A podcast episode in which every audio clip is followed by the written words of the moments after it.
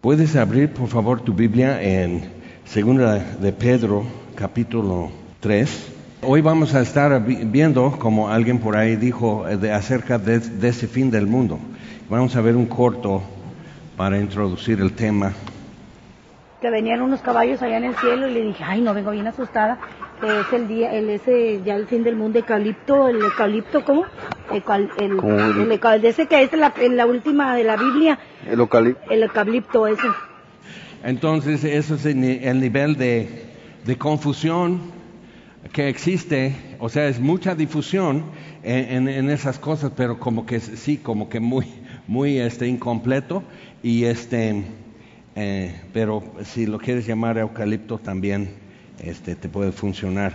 Segunda de Pedro, capítulo 3, y viendo otra vez, esto es su despedida de Pedro.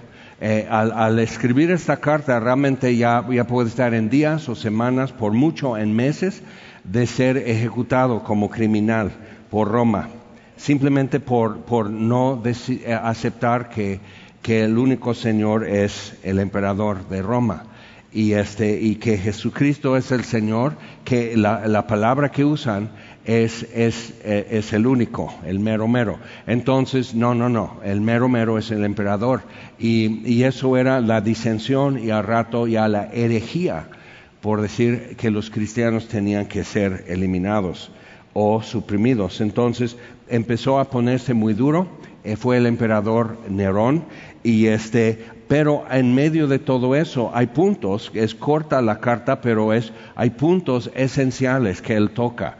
Entonces, si, si te acuerdas, habla de los profetas que Dios eh, envió, capítulo 1, dice, Ah, versículo 16, porque nos hemos dado a conocer el poder y la venida, que eso fue su primera venida, de nuestro Señor Jesucristo, siguiendo fábulas artificiosas, sino como habiendo visto con nuestros propios ojos su majestad. Entonces habla de la transfiguración en el monte, eh, eh, entre Galilea y, Judea, este, cómo fue esto, cómo, eh, cómo Pedro, Juan y Jacobo vieron esto, y así.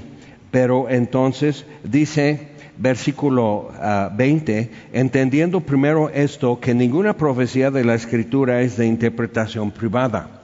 Entonces Dios ha hablado y no es simplemente como, como lectura de tarot o algo así, que, que se revuelven las cartas, las pones y como que por el puro azar y el significado y la posición y la relación de cada carta, entonces quien lo sabe interpretar, o sea, es mu- muy subjetivo y es ocultismo. Y eso es lo contrario. Eso todo está hecho bajo el sol, todo con testigos, todos pueden de- decir, oíste lo que yo oí, viste lo que yo vi, eh, eh, ver las escrituras, esta palabra significa lo que yo entiendo, o sea, todo es verificable y es muy importante, porque el concepto que se tiene hoy acerca de religión es que es súper este, subjetivo, o sea, sobremanera personal. Entonces, antes era, esta es la verdad, y luego con el relativismo o el modernismo, a partir del siglo XVIII, entonces empezó, empezó a ser relativo, Después, siglo XIX, con darwinismo, pues la verdad realmente es relativo al momento, este, que, es la necesidad, eh, ento- entonces relativo, entrando ya en el siglo XX. Pero el postmodernismo, entonces no es que esa es la verdad, aunque y no me consiente la verdad y, y- y no le duele que, que- que me duela la verdad. Entonces es una. La verdad es relativa a cada persona, quizás a diferentes épocas o situaciones, la verdad es relativa. Pero en el postmodernismo la verdad entonces es totalmente personal, es mi verdad y tú tienes tu verdad. Y el problema con eso es que eso ya truncó la posibilidad de verdadera comprensión de unos y otros, porque ¿cómo voy a saber que estamos realmente sintonizando y, realmente derivando el mismo concepto de una experiencia? Porque algo escrito pues ya queda por demás. Entonces es importante ver eso, pero eso está predicho también en la Biblia de cómo va a ser. Entonces, este, no es interpretación privada, porque nunca la profecía fue traída por voluntad humana, sino que los santos hombres de Dios hablaron siendo inspirados o movidos como el viento mueve un barco, inspirados por el Espíritu Santo. Entonces tenemos eso, fuente de información, Dios hablando y ellos escribiendo lo que Dios estaba diciendo. Y eso se tenía que corroborar, se tenía que comprobar si no decía normalmente en cuestión de profecía, por ejemplo el Antiguo Testamento y ahora el Nuevo Testamento que si no cumple lo que dice que va a suceder, lo demás tampoco lo dijo Dios. Es importante. Entonces vas leyendo, por ejemplo, en el profeta Isaías y habla acerca de cómo Babilonia iba a conquistar muchos reinos, incluyendo también el reino de Judá. Y qué les iba a hacer y por qué lo iba a hacer y pero después habla de lo que iba Dios a hacer a Babilonia. Entonces, cómo se va cumpliendo exactamente cada parte, lo que está por cumplir también. Entonces llegas a Isaías 53 y habla de los padecimientos del Mesías. Y cuando, eh, por ejemplo, el eunuco iba ya rumbo a, su tierra, a Etiopía, y Felipe lo ve, entonces Dios le dice, acércate. Entonces, ¿entiendes lo que estás leyendo? Porque el eunuco va leyendo en voz alta, que era la costumbre. Entonces, ¿cómo lo he de entender? Este, está hablando, el, que escribe está hablando de sí mismo o de algún otro. Entonces, súbete aquí, entonces ahí va con el, carro y los caballos y lento, o sea, no era porque como en Ben Hur, que es una carrera o algo así, sino va lento, pero es mejor que caminar. Entonces, sube y le explica de quién está hablando Isaías 53, los padecimientos del Mesías. Entonces, y eso ya cumplió. Entonces el eunuco está así, escucha, entonces pone atención y cree en Jesucristo. Entonces, la importancia de profecía acerca del futuro no es para que tú sepas si debes comprar un melate o sacar la Lotería Nacional o algo así, sino es, no es para saber el futuro, sino cuando sucede lo profetizado, sepas que todo lo que también llegó en este sobre lo habló Dios. Entonces hay exhortación, hay consolación. Después de Isaías 53, Isaías 54, hablando de la consolación del pueblo de Dios. Entonces es importante ver esa parte y aquí Pedro está diciendo, ya tenemos esto desde el Antiguo Testamento y luego advierte, capítulo 2, pero hubo también falsos profetas, entonces verdaderos profetas que hablaron de parte de Dios y falsos profetas entre el pueblo como habrá entre vosotros falsos maestros. Entonces había gente hablando de parte de Dios, diciendo lo correcto y la verdad, y, hubo gente hablando mentiras o torciendo.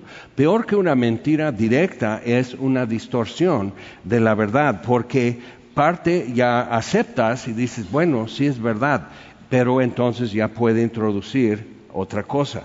Entonces dice que introducirán encubiertamente herejías destructoras y aún negarán al Señor que los rescató, atrayendo sobre sí mismos destrucción repentina.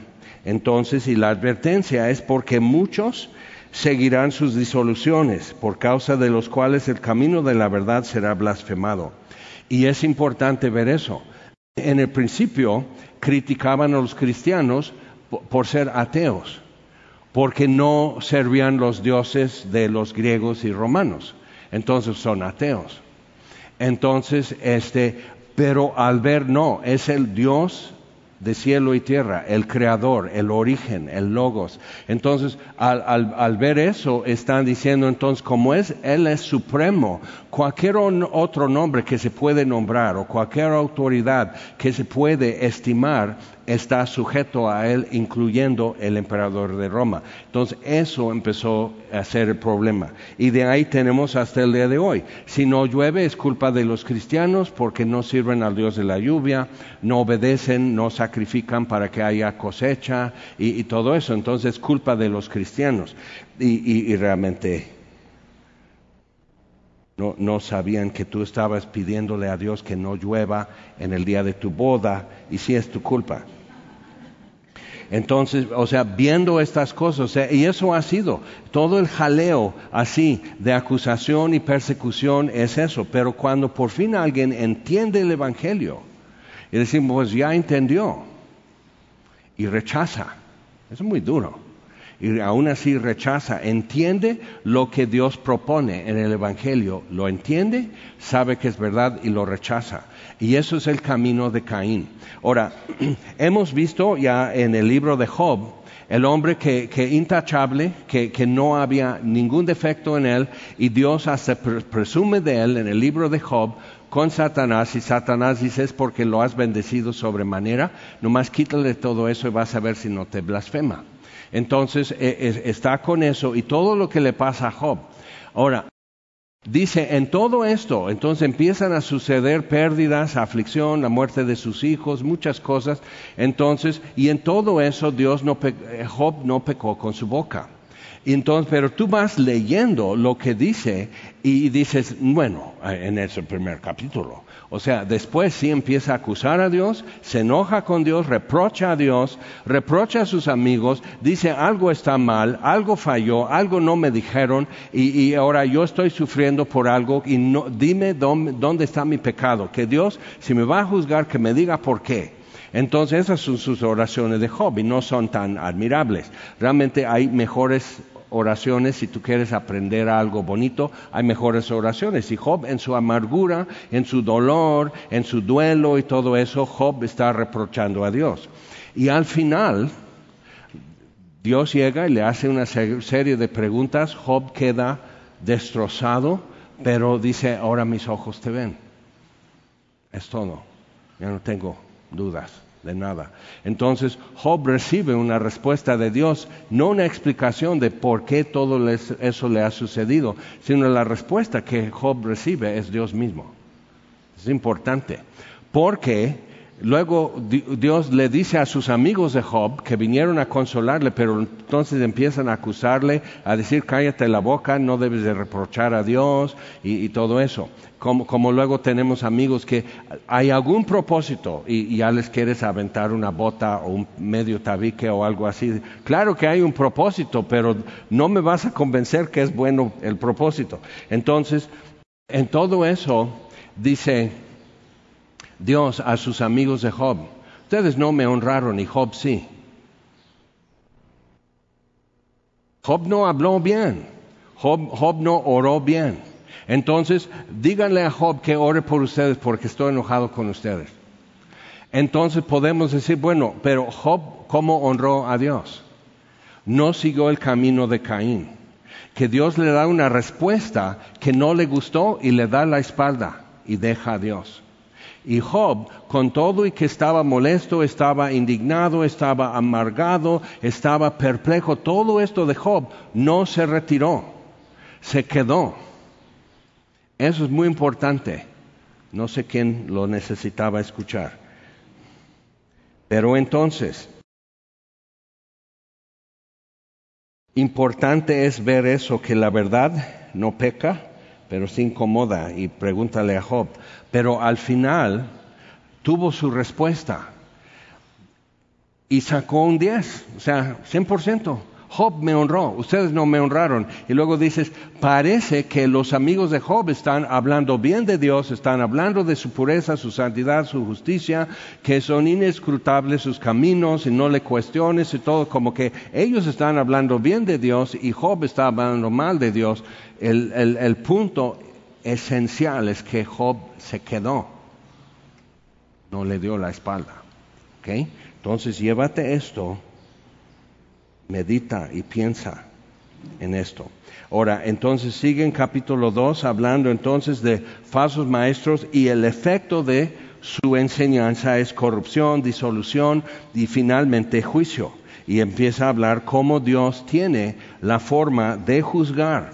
Y el hecho de que él espere no quiere decir que como que le quedó el brazo corto o quedó debilitado Dios o no sabe qué hacer Ok, entonces por fin llegamos al capítulo 3 y hay otra cosa. Este, dice, amados, esta es ya la segunda carta que os escribo y en ambas despierto con exhortación vuestro limpio entendimiento, para que tengáis memoria de las palabras que antes han sido dichas por los santos profetas, Antiguo Testamento, el mandamiento del Señor, en los evangelios y Salvador dado por vuestros apóstoles. Entonces, y eso ya son las epístolas. Entonces, tenemos todo lo que es el consejo de Dios de Génesis, de Génesis a Apocalipsis para saber qué pensar, qué no pensar, cómo reaccionar, cómo conducirnos en tiempos difíciles. Pablo le dice a Timoteo, en, en los tiempos finales, en los postreros días, habrán tiempos peligrosos. Jesús dijo varias veces, no os engañéis, que nadie te engañe. O sea, como dejando muy claro, es así y no es así. No es lo que te parece, sino lo que yo dije. Entonces es importante estar al punto de donde Dios está hablando, no simplemente diciendo, pues eso ha de ser o eso ha de significar, porque eso es lo que sucedió en Edén y no, no salió bien. Entonces, y lo que Dios no ha dicho, tampoco tenemos que descifrar, ¿verdad? Entonces, viendo esto, tenemos los profetas, el Antiguo Testamento, el mandamiento del Señor y Salvador y también lo que los apóstoles han transmitido.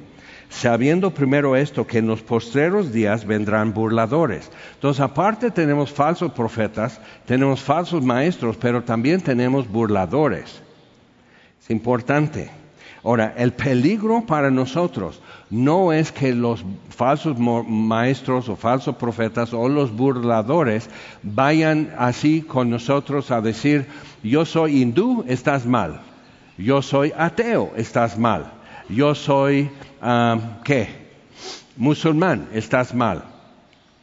El peligro para nosotros es que alguien que tenga la forma de piedad, Pablo le advierte a Timoteo, teniendo la forma de la piedad, niegan su eficacia. Otra vez sus disoluciones, seguirán sus disoluciones. Entonces tienen el lenguaje, tienen el léxico bíblico, tienen ejemplos, tienen argumentos y todo eso. Y ahí está el peligro, porque el burlador tiene una herramienta distinta al falso profeta, falso maestro. Entonces, no, yo estoy a prueba de que estén tumbando la gente. Bien, Bien. Ni sabes por qué, pero estás a prueba de eso. Entonces, yo estoy a prueba de que manipulación y que hay que dar más diezmos. Y, ok, estás a prueba de eso. Bien. Este, ni sabes por qué, pero eh, sabes lo que te gusta. Entonces, y en eso podemos seguir. Pero el burlador tiene algo que somos susceptibles de esto desde la infancia. Y es muy difícil tener suficiente oxígeno cuando el burlador empieza a ejercer su herramienta, ¿ok? Empieza a hacer esto, ah, entonces esto, ¿tú en verdad piensas así? Y se quedan así, como, como quien dijera, ay cosita, ay, y luego va a decir algo con, bueno, ¿en verdad así te enseña tu pastor? Entonces te pone a defender a tu pastor y no decir, bueno, la Biblia dice.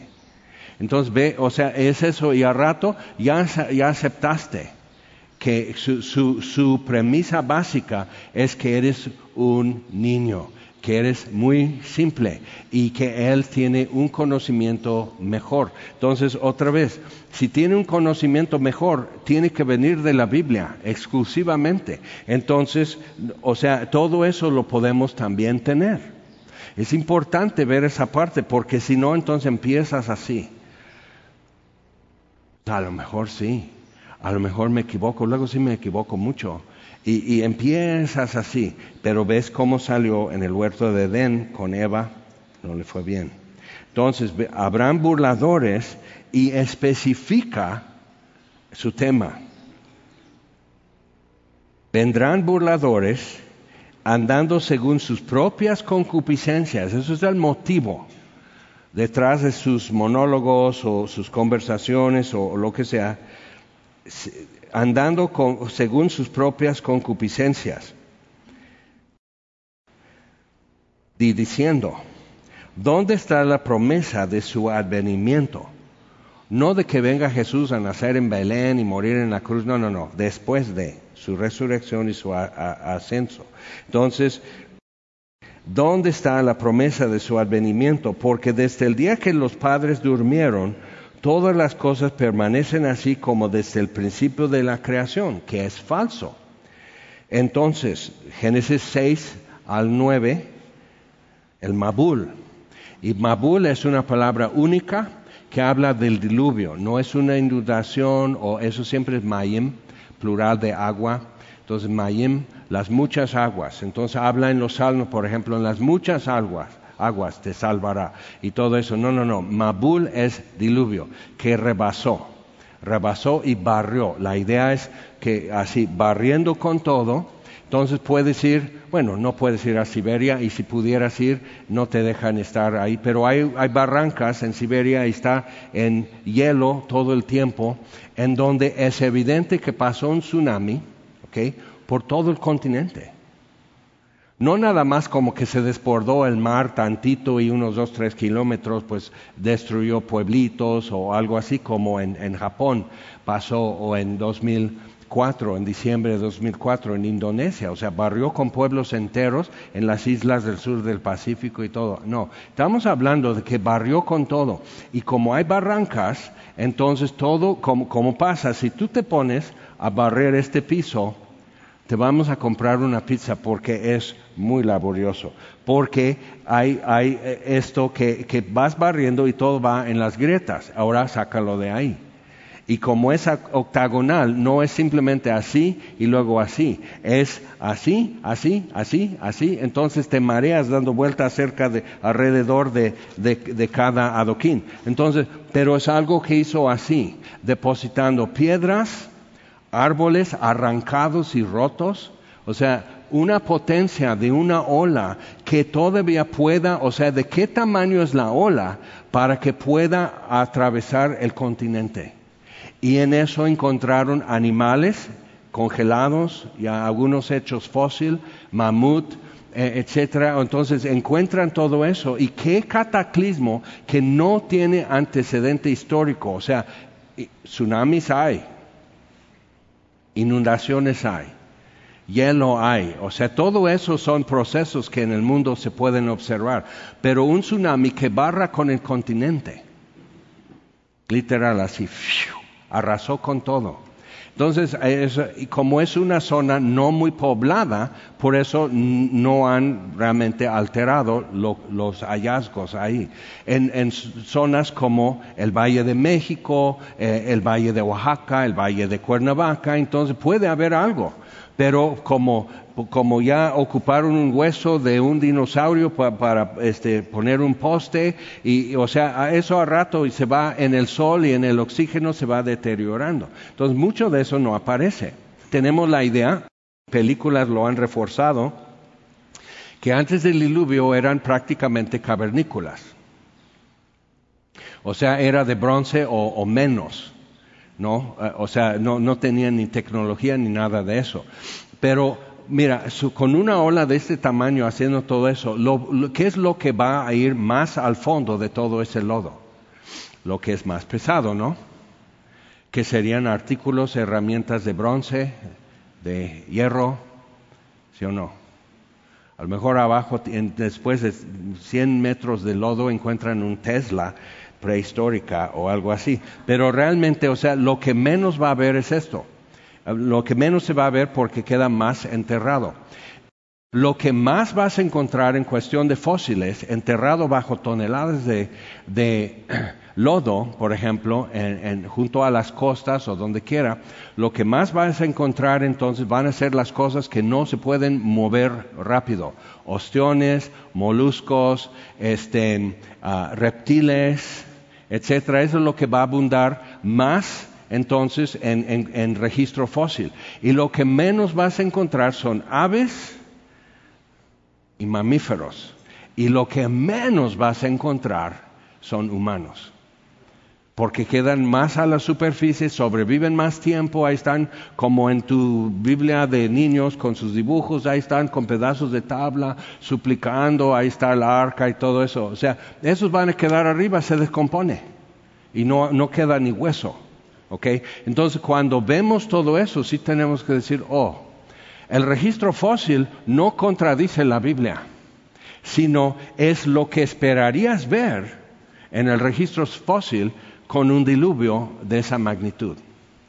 Y apenas tiene muy poco tiempo, unos meses, quizás un año, que han verificado que debajo de la corteza de la tierra hay más agua debajo de la corteza que en todos los mares.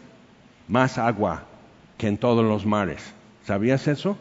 Entonces lees en Génesis 6 y Dios selló, calafateó así, eh, así la entrada al, al, arca y ahí quedó Noé, los animales y todo eso. Y, este, y Dios, o sea, abrió las cascadas del cielo y dice, rompió las fuentes del abismo. ¿Qué onda? Entonces encuentran ya que dicho, no, el arca de Noé, ¿cómo?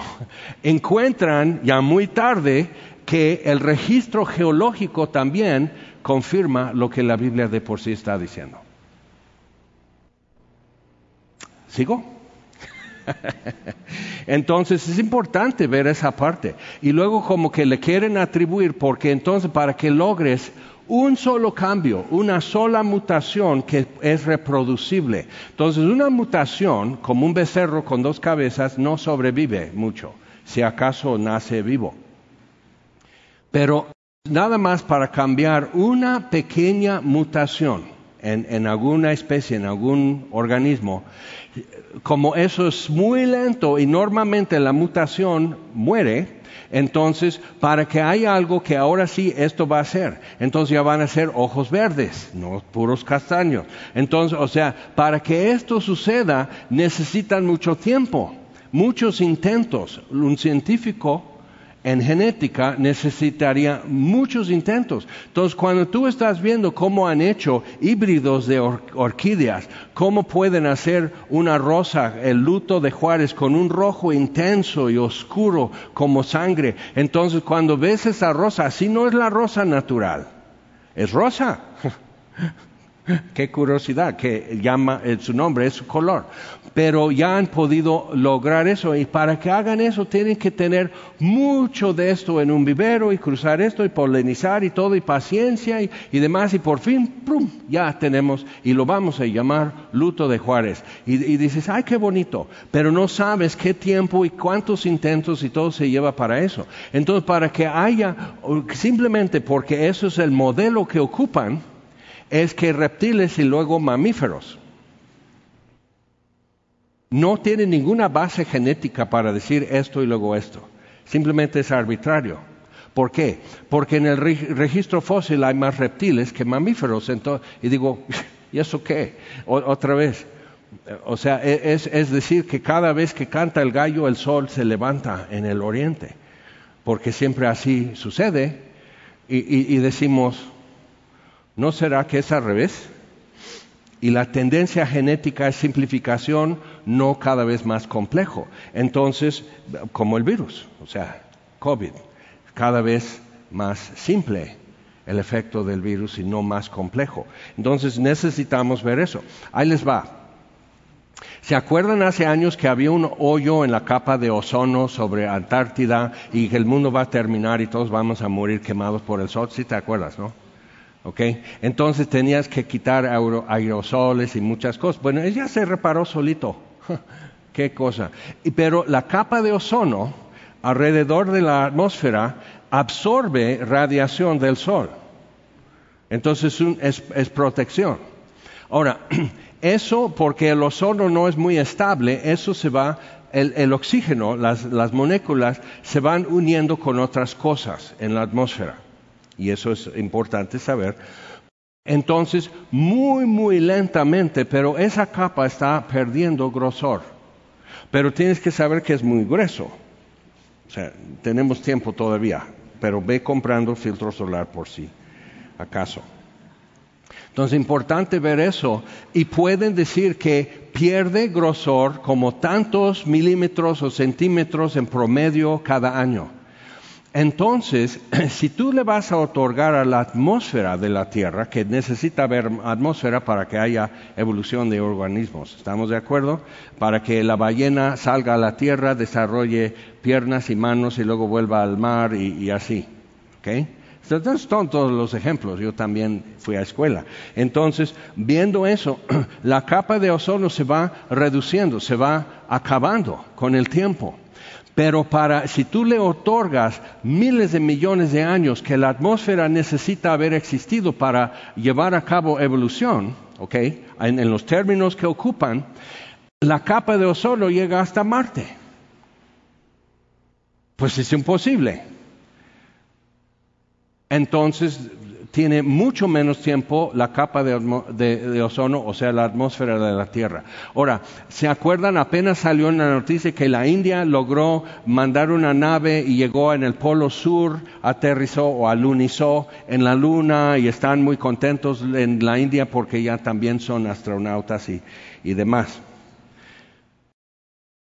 otra vez en, si te acuerdas, ¿no? De ver las fotos que a lo mejor sí lo filmaron en Arizona, como algunos dicen, pero entonces ahí están los astronautas así, porque no pesan, entonces caminan así, o como Michael Jackson o algo así. Pero entonces están con eso. Hay polvo en el espacio que son es piedra pulverizada y todo eso que está cayendo constantemente en la luna. Como no tiene atmósfera, no se quema. También están cayendo en la Tierra eso, pero se consume. Entonces a veces es la lluvia de estrellas cada año y todo eso son pedacitos y, se va consumiendo, a menos que es de Spider-Man, entonces llega y es un alien que, que va a destruir la Tierra. Entonces, o sea, viendo eso, debe haber una capa así de polvo sobre la luna. Y no, casi no hay. Pero igual pueden calcular porque fueron y tomaron medidas y, pruebas y todo eso, cuánto hay que simplemente porque la luna va dando vuelta alrededor de la Tierra, pues polvo hay. Como en tu coche, cuando el volcán, como en tu Biblia, porque no la abres toda la semana, entonces va acumulando polvo y todo. Entonces, o sea, una cantidad en cada cierto tiempo. Entonces, igual, la luna no tiene la antigüedad que tendría que tener para hacer el efecto de marea y que los mares y todo y la circulación de corrientes y todo lo necesario para enfriar o calentar la tierra, mantener la tierra templada para que haya vida orgánica. La luna no tiene tanta edad. ¿Quieres más ejemplos? Hay muchos. Entonces, simplemente, si la Tierra es más o menos como la Biblia lo narra, encuentras en, en, la banda de asteroides entre Júpiter y Marte, que es un filtro que protege los planetas más cerca al Sol, como Tierra. Entonces, contra asteroides, pero uno sí coló. Y saben eso que cayó en lo que hoy llamamos Yucatán y destruyó todo y probablemente precipitó la extinción de millones de especies y, por qué desaparecieron. Ahora es importante ver eso porque probablemente algo así es lo que provocó el diluvio, el Mabul. Porque traería efectos atmosféricos, sería una explosión enorme que destruye simplemente como bomba bosques y todo lo que hay alrededor durante cientos de kilómetros o más causaría su impacto convulsiones en la tierra. Si supieron este verano cómo hubo como calentones de clima y decían, mira, el clima, el cambio de clima es verdad y no tienes que ser hereje, decir que no y todo eso. Pero ¿saben dónde llegaron los picos de temperatura? Dirías que en Hermosillo, Sonora, dirías que en Mérida, que nunca descansan del calor, o sea, dirías en lugares de por sí cálidos y sobre todo tierra, continentes. ¿Sabes dónde fueron los calentones? En el Atlántico del norte. Mar. Entonces están tomando lectura de la superficie del mar y hubo calentones. Entonces, ¿has visto cómo, cómo hacen con infrarrojo, cómo hacen lectura de temperatura? Entonces, satélites están haciendo eso, están viendo que aquí azul, aquí verde, aquí azul, aquí amarillo, aquí anaranjado, rojo, vivo en el norte del Atlántico. ¿Por qué? Y han descubierto los geólogos que el adentro de la Tierra es semilíquido. El más centro es probablemente hierro, pero en, gran parte del interior es semilíquido. No líquido, pero semilíquido. Y que, y que por efectos del sol, ciclos, o sea, tú y yo tenemos, porque así lo estudiamos, que la Tierra va así alrededor del sol. Ya sabemos que no es un círculo, sino elíptico y el sol no es el centro, sino a un lado, como un huevo, ¿ok? Y sabemos eso. Pero lo que no nos han dicho e, es que no es siempre así. A veces es así, a veces es más así, o sea, más gordo, más largo, así su órbita de la Tierra y así de los planetas. Entonces hay efectos que son cíclicos tanto en el Sol, que también siente la gravitación, de los planetas, nosotros tenemos la idea, porque tú lo hiciste de una bola de unicel en el centro de tu cartón para hacer un modelo del sistema solar, pero así no es. Son bolitas de unicel, perdón, que destruya tu ilusión. Pero entonces es cíclico. Y cada cierto tiempo hay calentones. Por eso pudieron cultivar viñedos en Groenlandia, los vikingos no era todo hielo. Y han habido cambios. Hay un espacio entre lo que es, la isla británica y Noruega que era tierra. ¿Te acuerdas en los 90 que decían que por el deshielo y todo eso el nivel del mar va a subir? Y va a ahogar ciudades, Acapulco ya no, sino Chilpancingo va a ser el destino de vacaciones, imagínate. O sea, va a subir el nivel del mar y va a ahogar ciudades y costas, industria y todo el mundo. Pero entonces ves al presidente Obama comprando una mansión en Hawái y otra mansión en la costa de Nueva York. Dice, pues estos no, no creen que, que va a cambiar. Pero haz tú la prueba, toma un vaso muy grande en tu casa, después, llénalo de hielo cubitos de hielo, y luego llénalo hasta ras con agua. Ahora, cuando el hielo se deshace, ¿verdad que ya va a derramar? Chécalo. No. Entonces han hablado de cómo el nivel del mar está subiendo. Tú puedes tomar una foto ver una foto de hace 100 años, por decir así, de la Estatua de la Libertad en la isla y está su, base y así está la Estatua de la Libertad. Y tú vas a ver que el nivel del mar es igual que hace 100 años, pero checa eso. Si saben que los puritanos cuando llegaron a Massachusetts y, y así con tu Thanksgiving y todo eso, ok. Entonces, pusieron una piedra que dice 1620, donde primero pisaron para bajar de la lancha que les trajo del barco a tierra. Y dieron gracias a Dios. Entonces, así tallaron 1620. Y puedes ir a ver la tierra, la piedra esa. ¿Qué crees? No está sumergida. Debe estar bajo 3, 4 metros de agua y Nueva York inundada, ¿no? Y Romanos 1 habla de los que detienen con injusticia la verdad.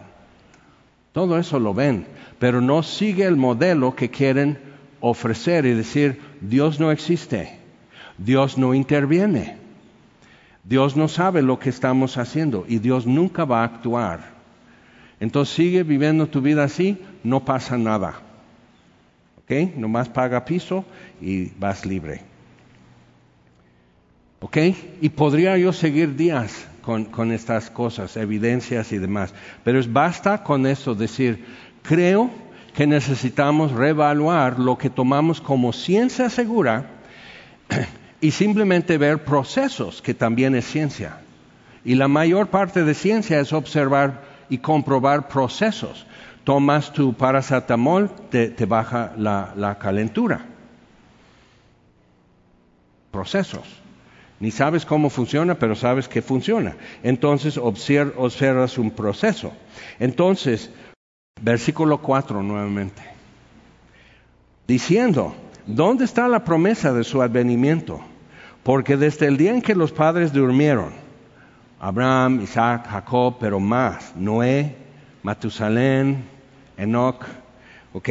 Más antiguo, desde que los, desde, eh, desde que el día en que los padres durmieron, todas las cosas permanecen así como desde el principio de la creación que es la base de geología moderna, que los procesos que observamos hoy en la Gran Cañón o Cañón de Cobre son los mismos procesos de hace 10 millones de años. E, entonces necesitan millones de años porque ese chorrito de agua, que es el río que va bajando por fin al mar, para escarbar esa profundidad de una cañón, necesitarías millones de años.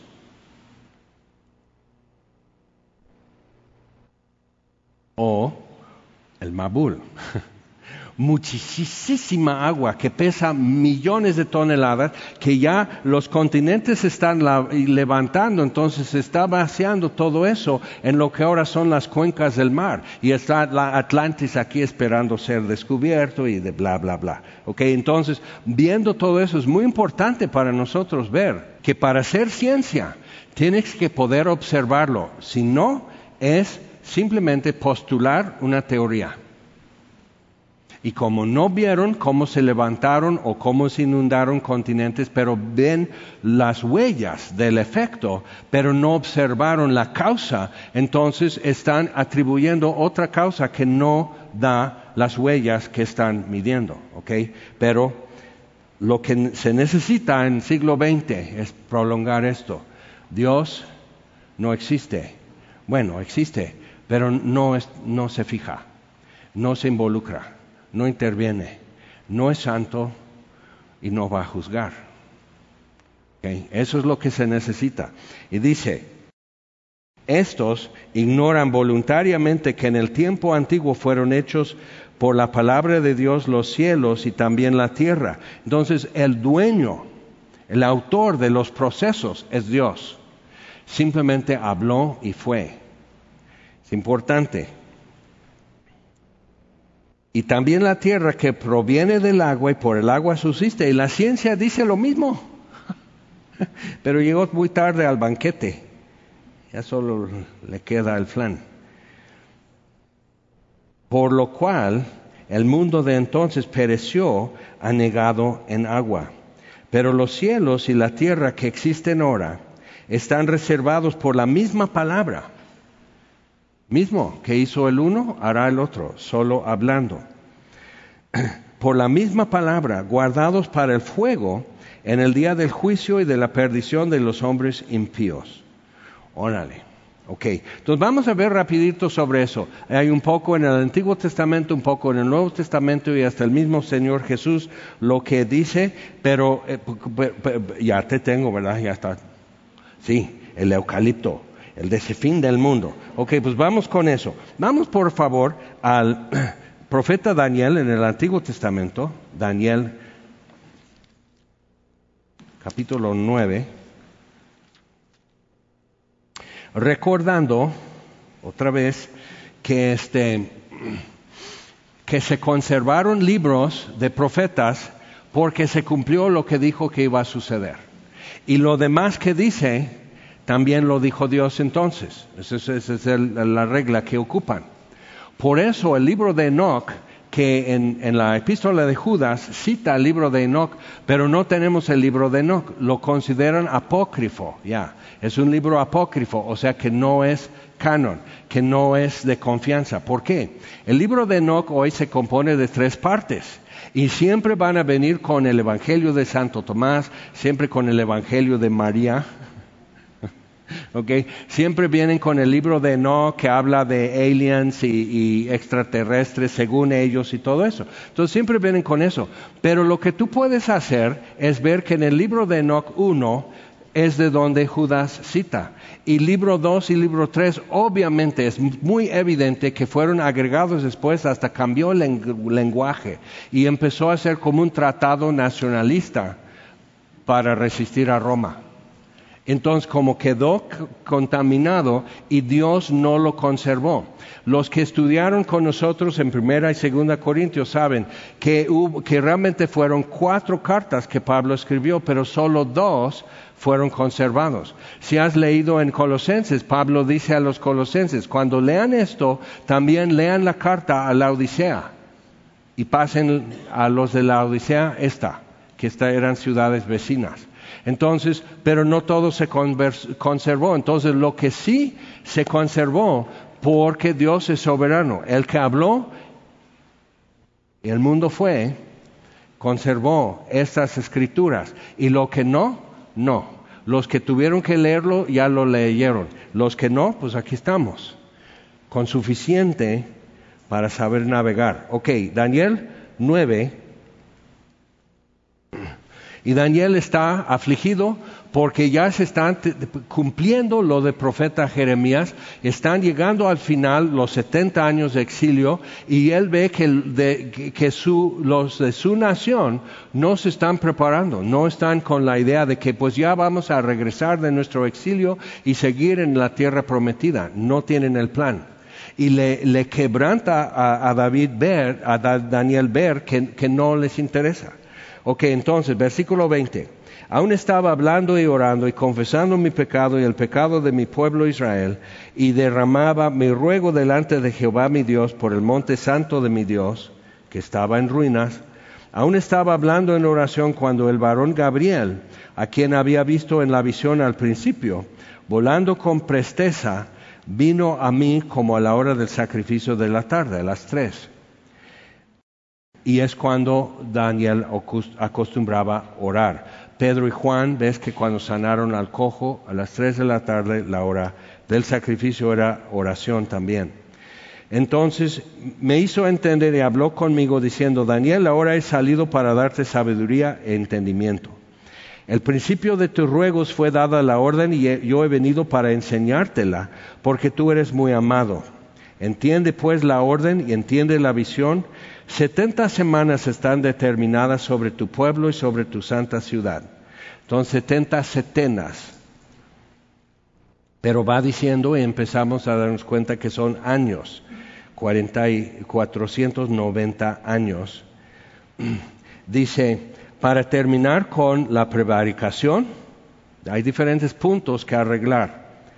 Poner fin al pecado, expiar la iniquidad, y para traer la justicia perdurable que sería el reino de Dios, y sellar la visión y la profecía, y ungir al santo de los santos. Ungir es Cristo o Mesías, el Mesías, entonces el ungido. Sabe pues y entiende que desde la salida de la orden para restaurar y edificar a Jerusalén hasta el Mesías príncipe, el príncipe ungido, habrá siete semanas y sesenta y dos semanas y se volverá a edificar la semana y el muro en tiempos angustiosos. Ok, la orden fue de Ciro de Persia. Y puedes ir contando, ellos usaban calendario lunar, entonces convirtiendo al, al calendario juliano, que es el nuestro solar, que le sobran días y tienes que ir el año bisiesto y todo eso para ir ajustando, pero saben exactamente cuándo fue la fecha del edicto. Entonces, que la orden de, de construir otra vez el templo, entonces puedes ir contando, habrá esto. Y se cumplió el 14 de marzo, cuando Jesús entró en Jerusalén en el potro de una burra. Se presentó. Por eso lloró, porque no estaban, los que tenían que saberlo, no estaban esperando. Entonces vemos que el pueblo amado de Dios, escogido, el único pueblo bajo el sol que Dios ha hecho un pacto con ese pueblo por ser pueblo nada más, por ser nación, ha hecho un pacto, no pone atención. Tenemos que ser más atentos nosotros. Entonces, habrá siete semanas y sesenta y dos semanas, se volverá a edificar la plaza y el muro, el libro de Nehemías, en tiempos angustiosos. Y después de las 62 semanas, total 69, faltarían 7, ¿de acuerdo? 70 menos 69 queda una semana, una setena. Y después de las 62 semanas se quitará la vida al Mesías. mas no por sí. Pilato lo supo inocente. Entonces no, nunca pudieron decir un delito. Y, ve que, el letrero que le pusieron, rey de Jesús Nazareo, rey de judíos, y, los fariseos y sacerdotes dicen, mejor que dijo que era. Y Pilato dice, lo, lo que he puesto queda. Es importante, porque la acusación no era realmente de que él decía eso, sino que lo era y por eso lo condenaron a muerte, porque sí es el rey de los judíos. Entonces, importante ver esos detalles. Igual como si fuera paleontólogo buscando fósiles en una barranca y encuentras y dices, esto cambia todo, ok, esto cambia todo si pones atención. Y el pueblo de un príncipe que ha de venir destruirá la ciudad el año 70 después de Cristo, los romanos, y el santuario y su fin será con inundación. O sea, por todos lados empezaron a abrir brecha y simplemente fueron arruinando la ciudad y matando gente. Así. Y hasta el fin de la guerra durarán las devastaciones. Y por otra semana, falta la última setena, la última semana de años, confirmará el pacto con muchos. A la mitad de la semana, entonces serían tres años y medio, hará cesar el sacrificio y la ofrenda. Contentos porque ya tienen otra vez el templo y altar, pero hará cesar el sacrificio y la ofrenda. Después con la muchedumbre de las abominaciones vendrá el desolador hasta que venga la consumación y lo que está determinado se derrame sobre el desolador. Ahora vamos por favor a Mateo 24. La razón que estamos viendo eso es no, para que no quedemos como la señora del video al inicio. El ese, ¿Cómo se llama? El, de la Biblia, que es el, ese fin del mundo, eh, el eucalipto. O sea, que no hagas eso, que estés, no, pues esto es muy específico y hay quienes necesitan poner atención a un detalle y quienes necesitan poner atención a otra. Mateo 24 versículo 15, eh, bueno, versículo 11. Y muchos falsos profetas se levantarán y engañarán a muchos. ¿Ok? Y Pedro lo está reiterando, Pablo lo reitera, o sea, esto, o tenlo por cierto. Y por haberse multiplicado la maldad, el amor de muchos se enfriará. Y lo he observado toda mi vida. que empiezan con mucho fervor y como el cantito dice, no dijeron al Señor, pon aceite en mi lámpara. Y se les acabó. Por haberse multiplicado la maldad, el amor de muchos se enfriará. Mas el que persevere hasta el fin, éste será salvo. Y será predicado este Evangelio de reino en todo el mundo para testimonio a todas las naciones y entonces vendrá el fin. Por tanto, versículo 15, Jesús hablando. Por tanto, cuando veáis el lugar, en el lugar santo la abominación desoladora de que habló el profeta Daniel, el que lee entienda. Entonces, aquí Mateo dice, chécalo, léelo en su contexto bien en el libro de Daniel. Pero la abominación desoladora de que habló el profeta Daniel, ¿ok? quitando el sacrificio, el holocausto, cancelando el altar, pero ya sabemos en Apocalipsis dice que hará una imagen de sí mismo, aquel que es la abominación desoladora, una imagen y tienen que hacerle culto a su imagen. Y durante años eh, han habido debates y conjeturas de quién, quién es el anticristo. Mira, Apocalipsis dice, significa revelación, y su título completo es la revelación de Jesucristo. No es la revelación del eucalipto, no es la revelación de la bestia, de la marca de la bestia, del anticristo, de, o sea, de la gran Babilonia y todo eso. No es la revelación de eso. Eso ya lo podemos ver. Puedes voltearte, puedes caminar en Plaza Lido, puedes caminar en Costco, puedes ir al cine, puedes simplemente empezar a escuchar Spotify, Netflix y te vas a dar cuenta, eso ya está. Juan en su primera epístola le dice, muchos anticristos han salido al mundo.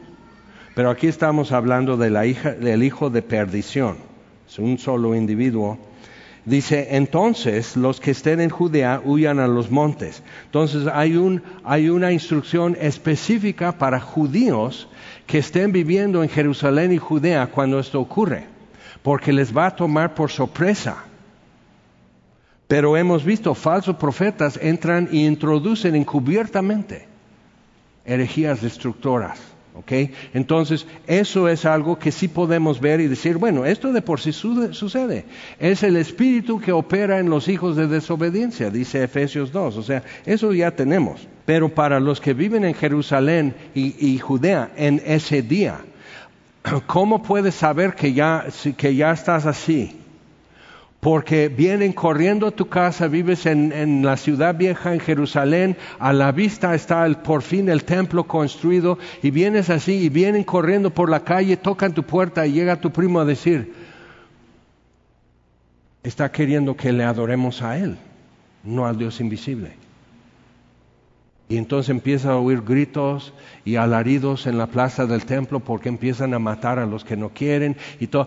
Así, eso es el eucalipto. Entonces, estamos, ¿qué, ¿qué va a suceder? Cuando veas esto, si estás en la azotea, ni entres en la casa, baja y salte corriendo. O sea, es terrible eso. Pero si vives en Cuernavaca tienes por qué correr por otros motivos. Pero, eh, o sea, eso es una instrucción específica que nos habla de lo que Dios va a hacer en los últimos días en la nación de Israel. El que esté en el campo no vuelva atrás a tomar su capa. Corre. Entonces es algo, Jesús diciendo eso. Entonces muchos tenemos así, Jesús, el peace and love, Jesús siempre tranquilo, ves chosen y nunca se apura, siempre está así, ¿qué onda esos? Y así es Jesús de Nazaret. Pero aquí tenemos Jesús explicando algo que esto, pone atención, pone atención. Acuérdate de eso. Pero entonces le, había dicho al inicio del capítulo que no va a quedar piedra sobre piedra del templo, versículo 3. Y estando él sentado en el monte de los olivos, al otro lado de la barranca, frente al templo, los discípulos se le acercaron aparte diciendo, dinos, ¿cuándo serán estas cosas? ¿Qué señal habrá de tu venida y del fin del siglo? Tiene tres partes la pregunta y su respuesta de Jesús también tiene tres partes. ¿Ok? Bien, pero hasta ahí, eso es eh, un poco del eucalipto. Ahora vamos al Antiguo Testamento otra vez, casi al final del Antiguo Testamento, el libro de Zacarías.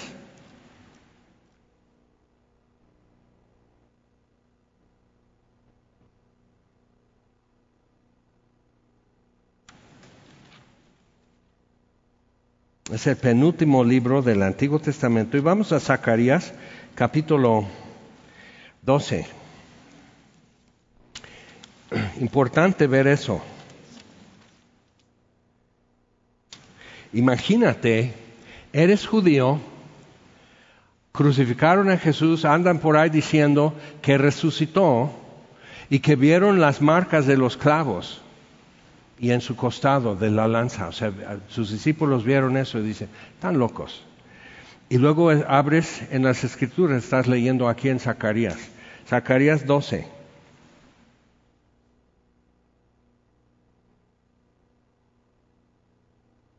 Entonces está hablando de cómo Dios va a librar la ciudad en ese momento, que ya se suelta combate y masacre en Jerusalén por, causa de la abominación desoladora. Pero ve, dice, van a consumir a diestra y siniestra, van a hacer esto, y dice, versículo 9, y en aquel día yo procuraré destruir a todas las naciones que vinieren contra Jerusalén. Y eso lo puedes leer también en Apocalipsis, Apocalipsis, no el eucalipto. Entonces, y derramaré, versículo 10. Podemos estar pidiendo eso para Cuernavaca, todo Morelos, todo México, porque Dios es misericordioso y compasivo y dice así y derramaré sobre la casa de David, sobre los moradores de Jerusalén, espíritu de gracia y de oración. Y ve, y mirarán a mí, a quien traspasaron. Todo ojo verá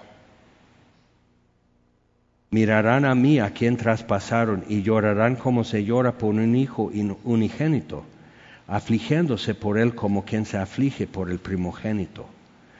Entonces así, y habla de las tribus y habla, o sea, de todos, todos van a estar afligidos y en lamentación.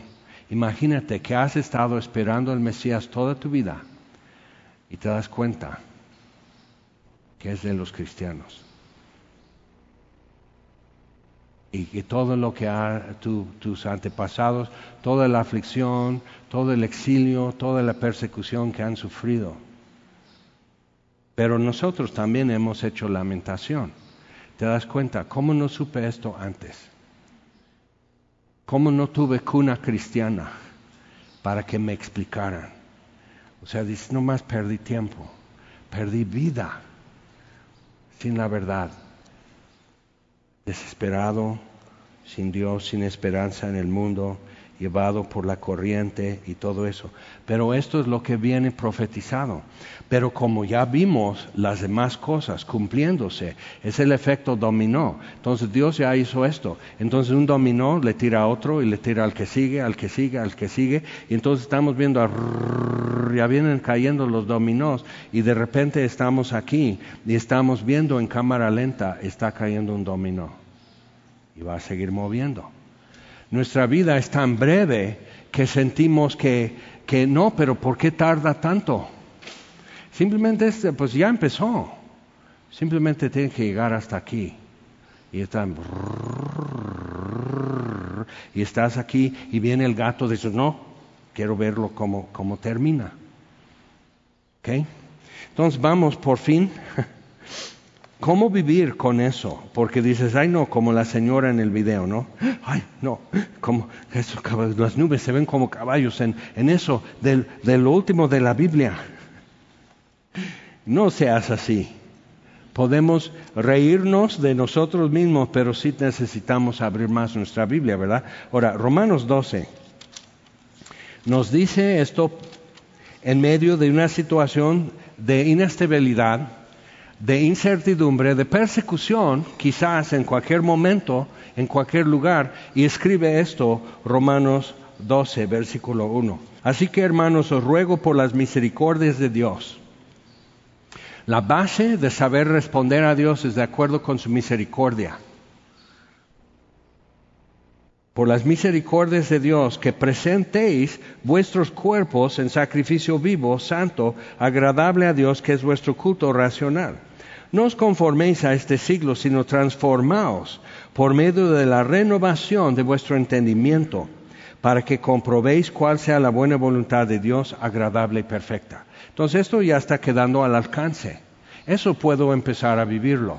Entonces digo, pero ¿cómo será en Jerusalén? ¿Y, cómo Dicen que el anticristo va a tener así tres, tres lunares. No, eso fue una película.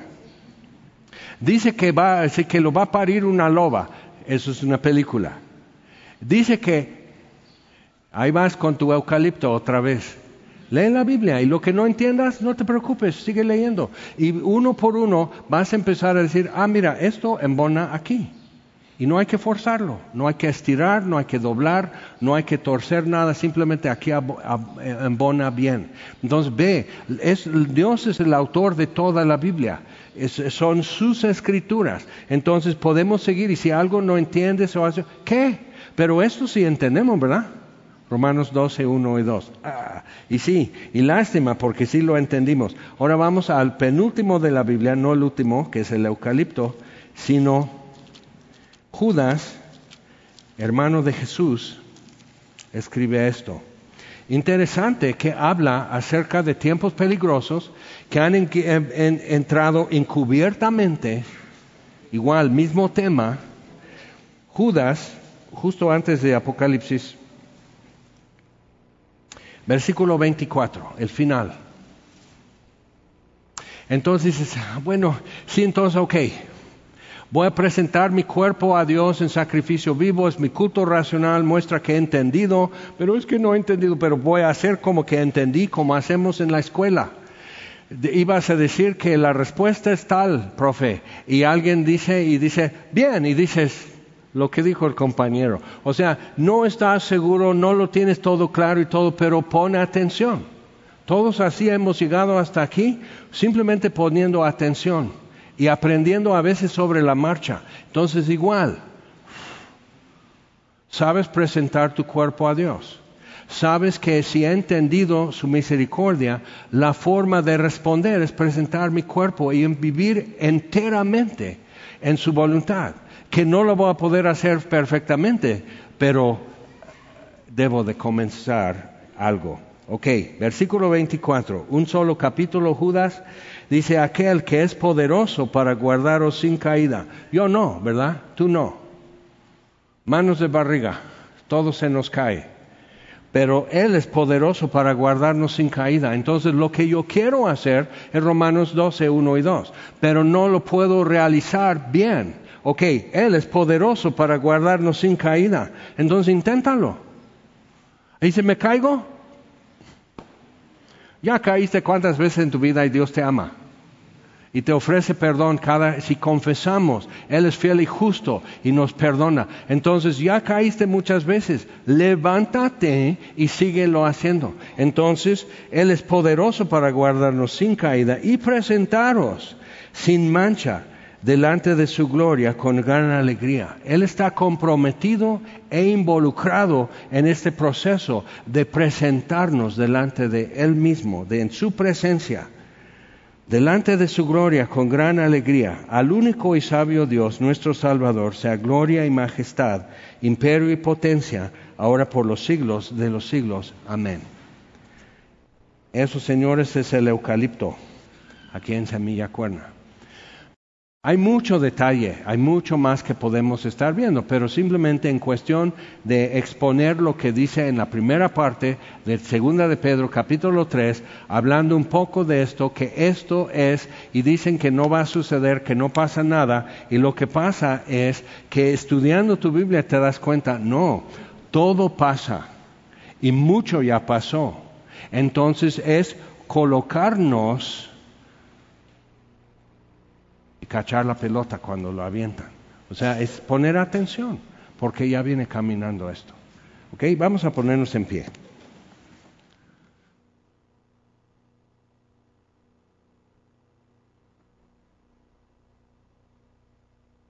Y hay algunos que luego dicen, no, pero entonces el rapto, ¿cuándo es? Cuando no esperas. Así es que, pone atención. Hay mucho que Jesús habla sobre eso. Dice, ¿quién es aquel siervo bueno y fiel que hizo la voluntad de su Señor? Bienaventurado aquel siervo cuando venga su Señor y lo encuentre haciendo su voluntad. Pero si aquel siervo dice en su corazón, mi Señor tarda en venir, y en eso está la iglesia el día de hoy en todo México. Mi Señor tarda en venir. No pasa nada voy a hacer tantito esto, voy a hacer tantito esto, no pasa nada. Vendrá su Señor en una hora que no piensa. Entonces sí es, es importante eso. ¿Cómo quieres ser encontrado? ¿Cómo quieres? O sea, es, es vivir tu vida realmente a la vista de Dios en todo tiempo. Caminar delante de Él. Eso es vivir como cristiano. No es como llegar a la iglesia, todo así, tocar vas, un, dos, tres por mí, por mi esposa, por mis hijos y así, traje la suegra, todos así santiguados y listo. Si viene el rapto hoy, ya la hicimos. Si viene miércoles, de aquí a miércoles, ¿verdad? Ya te manchas. Eso no es vivir. Eso es terrorismo. Y tú lo, lo aplicaste, la Biblia no te lo aplicó. Entonces ve esto, lo que es caminar en la luz, perdonado, amado, recibido, acepto en el amado, eh, encaminado en su voluntad. Y sí, todos traemos aquí raspones en las rodillas. ¿Y qué? Hoy estamos en pie nuevamente, porque Dios es fiel y Él es poderoso para guardarnos sin caída. Y su objetivo es presentarnos ante su gloria con gran alegría. Tu alegría y su alegría también. Será un gran día. Será bueno ese día. Vamos a orar. Señor, te damos gracias por tu palabra por tu misericordia, por tu poder, Señor, y porque ninguna palabra tuya ha caído a tierra. Entonces estamos con, el permiso y la necesidad de poner atención. cuanto más que vemos que aquel día se acerca. Pedimos, Señor, que sigas caminando en medio de nosotros, que pongas tu mano en la cabeza de cada uno de nosotros, que hables tu palabra nuestro corazón y nos hagas entender, Señor. Te lo pedimos en el nombre de Jesús. Amén.